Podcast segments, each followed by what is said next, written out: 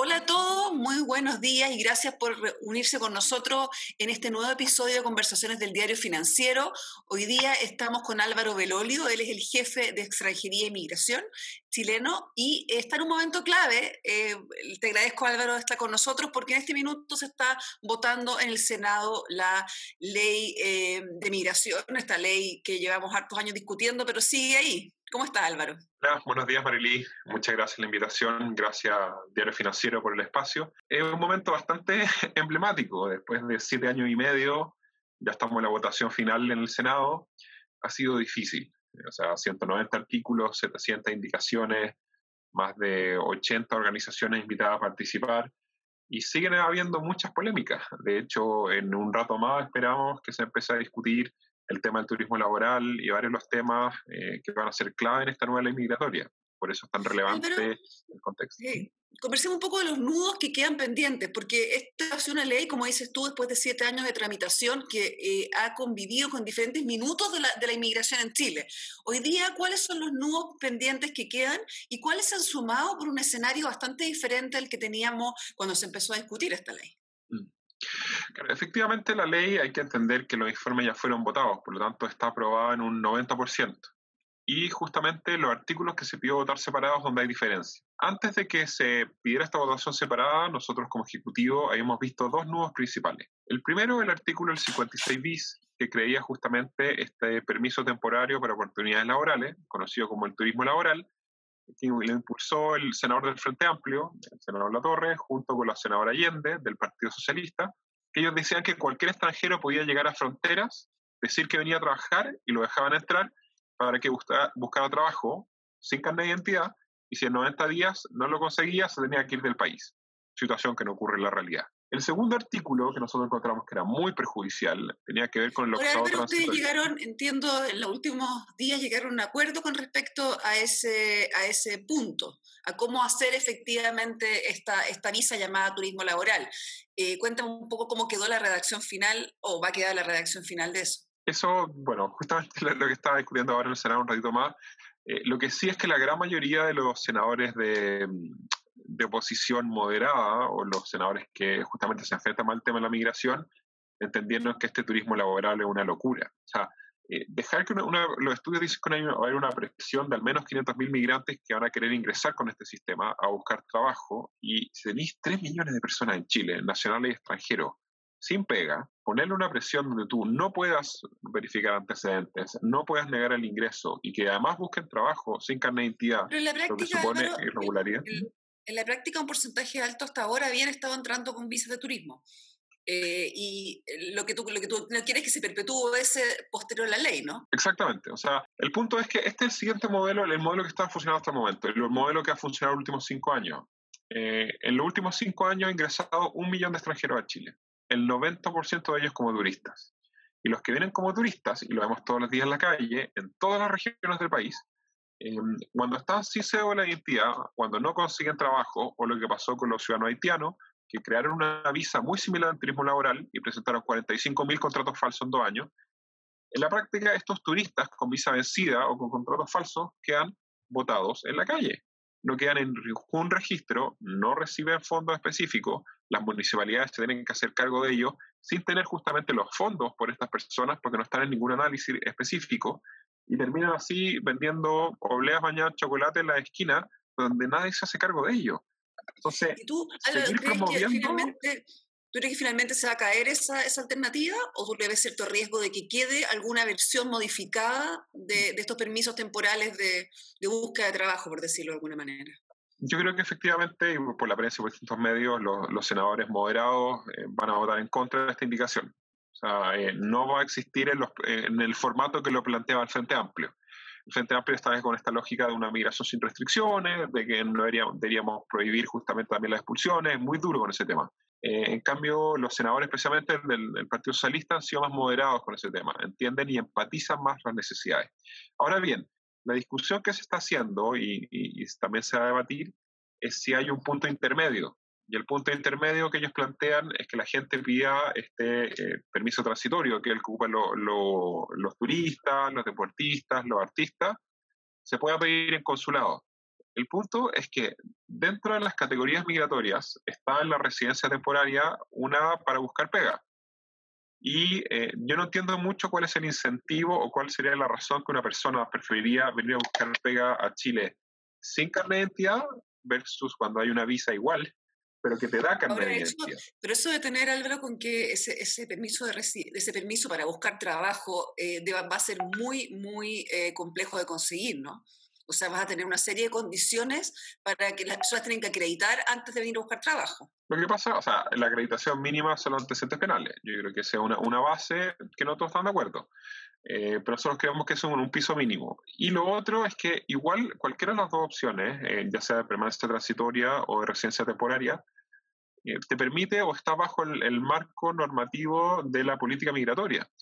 Y es muy razonable también decir que el gobierno de turno sea el responsable de ver eh, cuál es el incentivo, a quién está llamando, pero nosotros queremos que en la práctica el gobierno haga, el gobierno que esté en ese minuto se haga responsable de la medida respectiva y que no nos obliguen. Y si otro gobierno, como lo planteaba el presidente Piñera, quiere generar justamente una migración que sea más selectiva, por así decirlo, fomentando desarrollo regional, especialistas médicos, eh, profesionales de transformación digital, también es una postura súper razonable, pero el punto es que sea el gobierno respectivo el que plantee cuál es su propuesta de política migratoria y cuál va a ser los incentivos para atraer la migración. Que tampoco es una cosa así que se nos ocurrió a nosotros, o sea, es lo que viene haciendo Canadá hace 50 años, es lo que viene haciendo Nueva Zelanda, es lo que hace Estonia, es lo que hace Alemania. O sea, existen. Ese debate, como bien dices se, se, zanja hoy. Ahora, eh, hoy o la otra semana. Hoy o la próxima semana, claro. Eh, hay otros puntos que son 190 artículos, como tú me contabas, el fondo ha pasado por, por una tramitación súper larga, pero hay temas que se vuelven a repetir y que salen cada cierto tiempo cuando se discute esta ley. Y uno de esos me da la impresión que es un nudo, no sé si, si tú concuerdas conmigo, es em, esta especie de, detención o de detención, claro, preventiva, eh, el plazo de esta detención. Cuando, cuando las autoridades encuentran a una persona, un migrante que que está irregular, que no tiene ni un tipo de papeles, que está fuera de sus tiempos de visa. Eh, se han planteado en varios sectores que la, detención tiene que ser de última instancia, tiene que ser lo más corta posible. Eh, cuéntame un poco cómo está quedando eso en la ley. Eso, esa es la discusión que probablemente va a estar la otra semana, pero es un punto clave. A ver, lo que planteamos el, el, Ejecutivo, y también hay un consenso importante, es que debe hacer 72 horas de detención.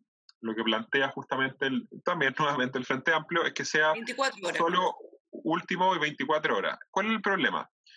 No sé si conoce el caso, pero hace dos semanas eh, llamó bastante la atención en la prensa que en Magallanes dos tripulantes de nacionalidad indonesia eh, tenían COVID, bajaron y en la residencia sanitaria efectivamente eh, abusaron de una profesional de la salud en esa residencia. ¿Qué pasaría si nosotros quisiéramos expulsar administrativamente a estas personas? Estos tipos tienen visa tripulante, por lo tanto una visa temporaria, como un turismo, solamente que tienen permiso de trabajo. Em, una vez que están acá, si nosotros quisiéramos expulsarlos, hay que tomarlos detenidos. Hay que validar justamente su identidad con el consulado respectivo y sacar los documentos de viaje. Hay que hacer un vuelo eh, de eh, Magallanes a Santiago y de Santiago a Indonesia. Eso es prácticamente imposible hacer en 24 horas como pide el Frente Amplio. Entonces, seguir forzando a través de estas herramientas o a través de estas indicaciones em, que no se puedan expulsar violadores, sicarios, gente que ingresó de forma clandestina porque están en regiones, nosotros creemos que un error monumental y una falta de empatía y de conocimiento de la realidad de este sector eh, importante. Lo que justamente nosotros queremos hacer y también entender que los procesos de expulsión mejoran la cohesión entre nacionales y extranjeros. Porque si yo vivo en Magallanes y yo sé que tengo un vecino eh, extranjero que si comete un delito gracias a la indicación del Frente Amplio no puede ser expulsado, me va a generar mucho más recelo. Si efectivamente yo sé que si el tipo comete un delito y se va a expulsar y se puede expulsar, también yo sé que el vecino que está al lado mío no tiene estas condiciones. No tengo el susto efectivamente que alguien que podría haber cometido un, delito grave va a seguir dando vueltas solo por el hecho de que está lejos o que es un país no tan común. Entonces, lo que nosotros también apelamos como gobierno es, uno, ser un poquito más empático con la víctima, Dos, entender que hay un tema de cohesión en Chile. Y tres, conocer la realidad local. Si Santiago no, o sea, Santiago no es Chile, también hay necesidad en regiones. O sea, a mí me sorprende como nuevamente eh, empujan esta lógica de una migración sin restricciones y también que nadie se pueda expulsar. Ahora, eh, Álvaro, esta, eh, hay otros puntos más que, que, me gustaría tratar contigo que tienen que ver más con el ámbito laboral, dado que en el diario financiero eh, son los temas que, de mucho interés y muy leídos. ¿Qué cambia sustantivamente en esta ley después a nivel laboral para las personas, más allá de las visas, sino que ya en régimen, para, tanto para las empresas como para las personas que son migrantes y que entran al mercado laboral chileno?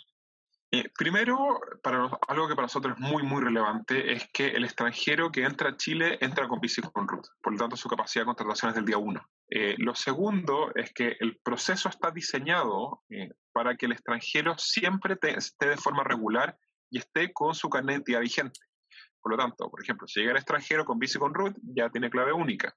A los nueve meses solicita o una prórroga de visa o una permanencia definitiva. Y cuando lo solicita, automáticamente su solicitud queda ingresada a trámite y su cédula de identidad, la vigencia de la cédula, prorrogada un año más. No queremos que el carnet de identidad o la vigencia sea impedimento para la regularidad migratoria. Entonces le damos mucha mayor confianza también a las empresas para la contratación.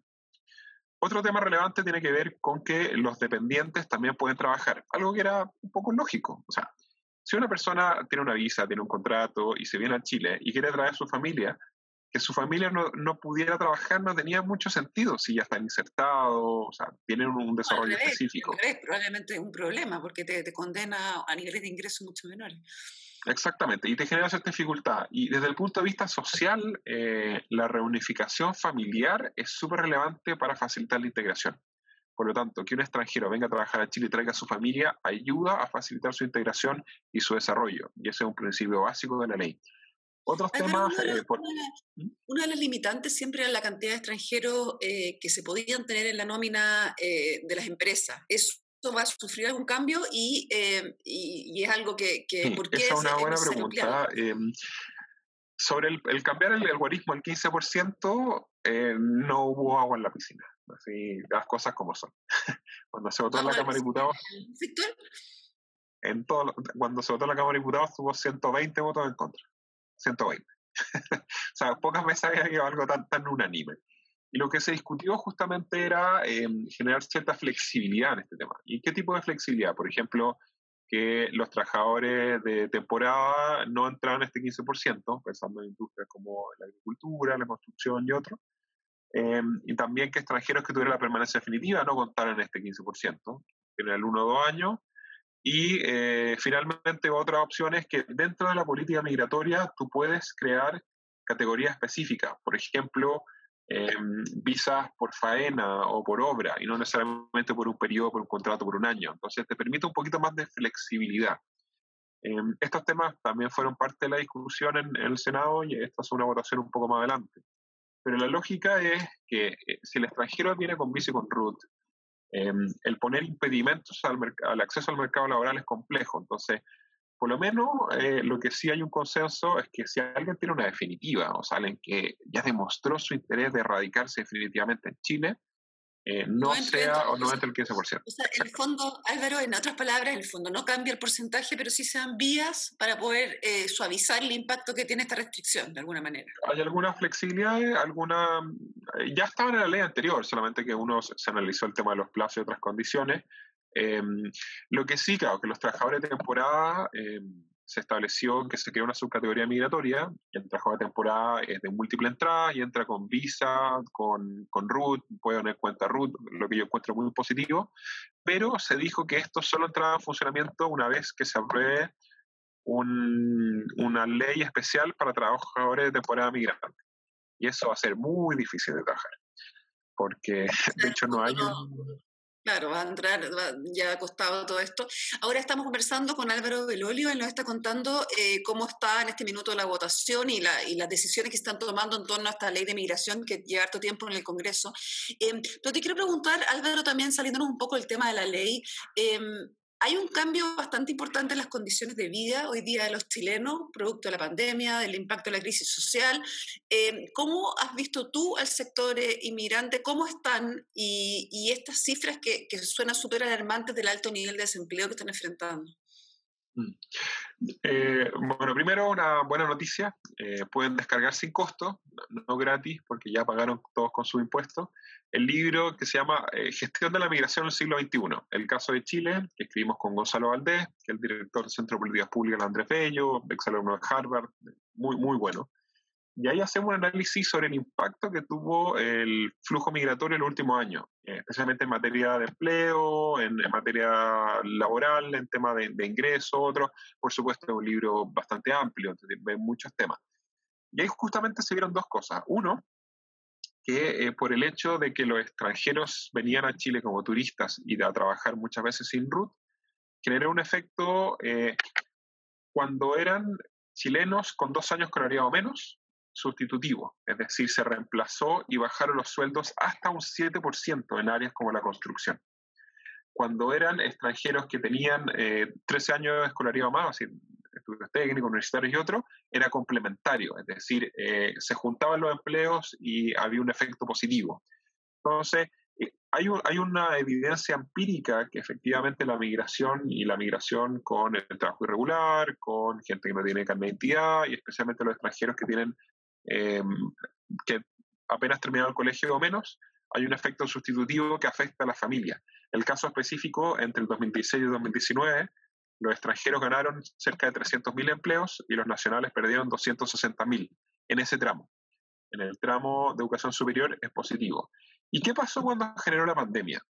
Pasó efectivamente, claro, empezó a aumentar el desempleo y también los sectores que más fueron golpeados eran justamente donde trabajaban más migrantes construcción, turismo, gastronomía, servicios. Por lo tanto, además ellos para renovar sus visas tienen que demostrar sustento económico. Y si no tienen pega, eh, si trabajan de forma informal o justamente hay una disminución en los salarios, va a ser difícil para ellos el tema del sustento económico. Nosotros tomamos medidas intermedias, por ejemplo, flexibilizar el plazo para el cambio de empleador, flexibilizar justamente eh, los plazos para subsanar, para tener más información. Pero este no es el Chile de que había el 2017-2018, cuando entraban 15.000, 20.000 ciudadanos haitianos al mes, cuando entraban 30.000, 40.000 ciudadanos venezolanos al mes, eh, como turista a buscar pega. Estas son otras realidades, por lo tanto, que se adecue el marco es muy relevante. Y lo que sí es muy, muy, muy importante es que la nueva ley de migraciones no solo habla de extranjería en la lógica de entrada y salida y regularidad, y yo creo que eso es la base. Eh, se plantea un Consejo de Política Migratoria y una propuesta de política migratoria que entienda no solo la perspectiva interior, sino economía, productividad, mujer de género, cultura, salud, educación, vivienda. Si esta ley ya eh, con todas sus instituciones asociadas funcionando, uno de los temas que tendrían que zanjar es el tema de las ayudas estatales en el fondo, eh, parte de esta pandemia se ha podido surfear de alguna manera porque eh, ha habido un fuerte impulso del gobierno en materia de, ingreso mínimo, en, diferentes, ahora, viene el subsidio al empleo. Cuéntame mí, eh, según un, estudio de la Universidad de Talca, como un 70% de los migrantes no, no caben en esta categoría. Cuéntame un poco cómo lo ves tú el mediano plazo eso. En general, el gran problema tiene que ver con justamente lo que hemos hablado, el tema del, del carnet de identidad. Eh, Chile es una de las sociedades más dependientes del RUT que va a haber en el mundo. O sea, nosotros damos el RUT para todo, para ir a un edificio, para echar benzina, para ir al cine, en cualquier concurso. Eh, el CERVEL publica el RUT de todos los chilenos y extranjeros mayores de 18 años habilitados para votar cada tres años. O sea, esa información está en todas partes. Y, para que un extranjero efectivamente pueda ingresar al acceso a, atención social, a otro, porque salud y educación están garantizados, independientemente de si RUT o no. Pero el otro tema... en, estos casos, es un poco más que eso, porque en estos casos son... Eh, Exactamente. Justamente en, en, esta lógica cambia la condición o la perspectiva de que si no tenéis carnet de identidad, es muy difícil estar en el registro nacional de hogares, es muy, y muy difícil también apoyar a las municipalidades y a los gobiernos regionales, porque no están en el registro. Son personas que cuando llegaron a la frontera dijeron que ellos eran turistas. Por lo tanto, el tratamiento que se les dio en Chile fue de turistas y ellos no son turistas, ellos justamente tenían intención de residencia. Sea, al no sincerar las razones, al no solicitar la visa o por procedimiento formal, al quedarse como turista irregular, eh, cuesta mucho justamente eh, determinar estas condiciones. Por eso nos parece tan incomprensible que se insista con este turismo laboral, porque se da justamente o se trata a las personas como turistas cuando no lo son, cuando su intención es venir a, vivir a Chile y eso es súper legítimo. Entonces, yo creo que ahí eh, hemos tomado medidas para facilitar la regularidad. Hoy en día, a excepción de los ingresos clandestinos, cualquier persona se puede meter a la web de extranjería, pagar una multa y solicitar una visa. El problema es que para solicitar una visa tú tenés que tener una pega, porque tienes que tener algún sustento mínimo o un vínculo o alguna razón por la cual eh, y mucha gente, claro, vino a probar suerte como turista sin tener nada. Entonces también es complejo hacerse cargo de la realidad de todos los latinoamericanos que quieran venir a Chile a, probar suerte. Sí, ahora la, una de las cosas curiosas es que siempre se dice que en las crisis las personas cuando pierden el empleo vuelven a sus países de origen. Sin embargo, en una pandemia no pasa eso porque están todos los países básicamente eh, pasando por, por, cosas similares. ¿Tú cómo esperas que se estabilice este número de 1,4 millones de migrantes en Chile? ¿Cuál es la proyección que hay de cuál va a ser el, nivel de migrantes que vamos a tener en los próximos años? Chuta, esa es la, pregunta del millón eh, y depende mucho también de lo que va a pasar ahora en la votación. Si se aprueba la propuesta del Frente Amplio, claro, los porcentajes de crecimiento van a ser 400, 500 mil al, al, año fácilmente, porque no hay ninguna restricción o ninguna condición. Eh, y si efectivamente se aprueba la ley en los términos que plantea el Ejecutivo y que también ha apoyado la oposición moderada, ahí justamente va a haber una capacidad de eh, hacer que el flujo sea más gradual. Porque el flujo no, no se, detenerlo a cero es imposible, tampoco tiene mucho sentido. Dejarlo abierto como pide el Frente Amplio también es muy nefasto. Entonces la gradualidad tiene algunos componentes que siempre van a estar presentes, como reunificación familiar, eh, refugio, otras necesidades de protección en ese mismo estilo, eh, pero uno puede, según las circunstancias y según lo que determina el Consejo de Política Migratoria y el presidente de turno, ver cuánto abre la llave. Establecer una cuota, como dicen algunos de los países, es casi imposible, porque ese número es muy difícil. Por ejemplo, mucho, eh, no, y, entiendo que tú, tú, misma lo has dicho varias veces que la inmigración eh, ha sido muy positiva para Chile en muchos aspectos, o sea, no tiene sentido eh, cerrarla. La pregunta que uno se hace es cuál es el, punto donde esa inmigración se hace sostenible y si el millón cuatro te parece que es algo que va a quedar en el tiempo. Ahora, como dices tú, estamos bien sujetos a, a, lo que pase ahora en la ley. No, el, millón y medio de extranjeros que viven en Chile, un millón por ciento dos mil, eso hay que asumir que ya son residentes. O sea, la probabilidad de que ellos se vayan del país es muy, muy baja independiente del cambio, otras condiciones. También un poco la, proyección del, del, barrio. O sea, Argentina nuevamente una crisis económica, que bueno, eso es como un lunes para Argentina, porque siempre está en crisis económica, pero no, tiene posibilidad de salir en el corto plazo. Bolivia tiene una inestabilidad política interna súper compleja. Perú es el país con más muertes por millón de habitantes de COVID del mundo. Eh, y también la caída en su economía ha sido de forma importante. Y también 140.000 solicitantes de refugio venezolanos. Eh, Venezuela, ¿para qué decir? Todos conocen la realidad. Eh, Colombia también ha sido muy golpeado por el tema. Haití fue muy fuerte un tiempo. ¿Haití cómo ha, cómo ha evolucionado esa llegada migratoria? No, en general, o sea, por ejemplo, en, enero del 2018 eh, llegaron como turistas y se quedaron cerca de 15.000 ciudadanos haitianos. Hoy a la fecha, después de la visa consular, ese número bajó a casi cero. Y ahí eso ha sido un, un, argumento muy potente también de, la izquierda. Ellos dicen, oye, pero la, la visa consular de Haití generó mayor irregularidad porque generó ingresos clandestinos. Entonces, lo que yo siempre les planteé es que se viera la magnitud en términos generales. El año 2017 entraron como turistas y se quedaron 110.000 ciudadanos haitianos. La gran mayoría de ellos se quedaron irregulares o presentaron contratos falsos. muy, un porcentaje muy, muy alto. 110.000. Después que pusimos la visa consular, el año 2018-2019, y hubieron 650 ingresos clandestinos. Entonces, el argumento que plantea justamente el Frente Amplio y otro, que por esos 650 ingresos clandestinos, tú no deberías tener control en frontera y seguir dejando que entraran 100.000 o 200.000 al año, es una locura.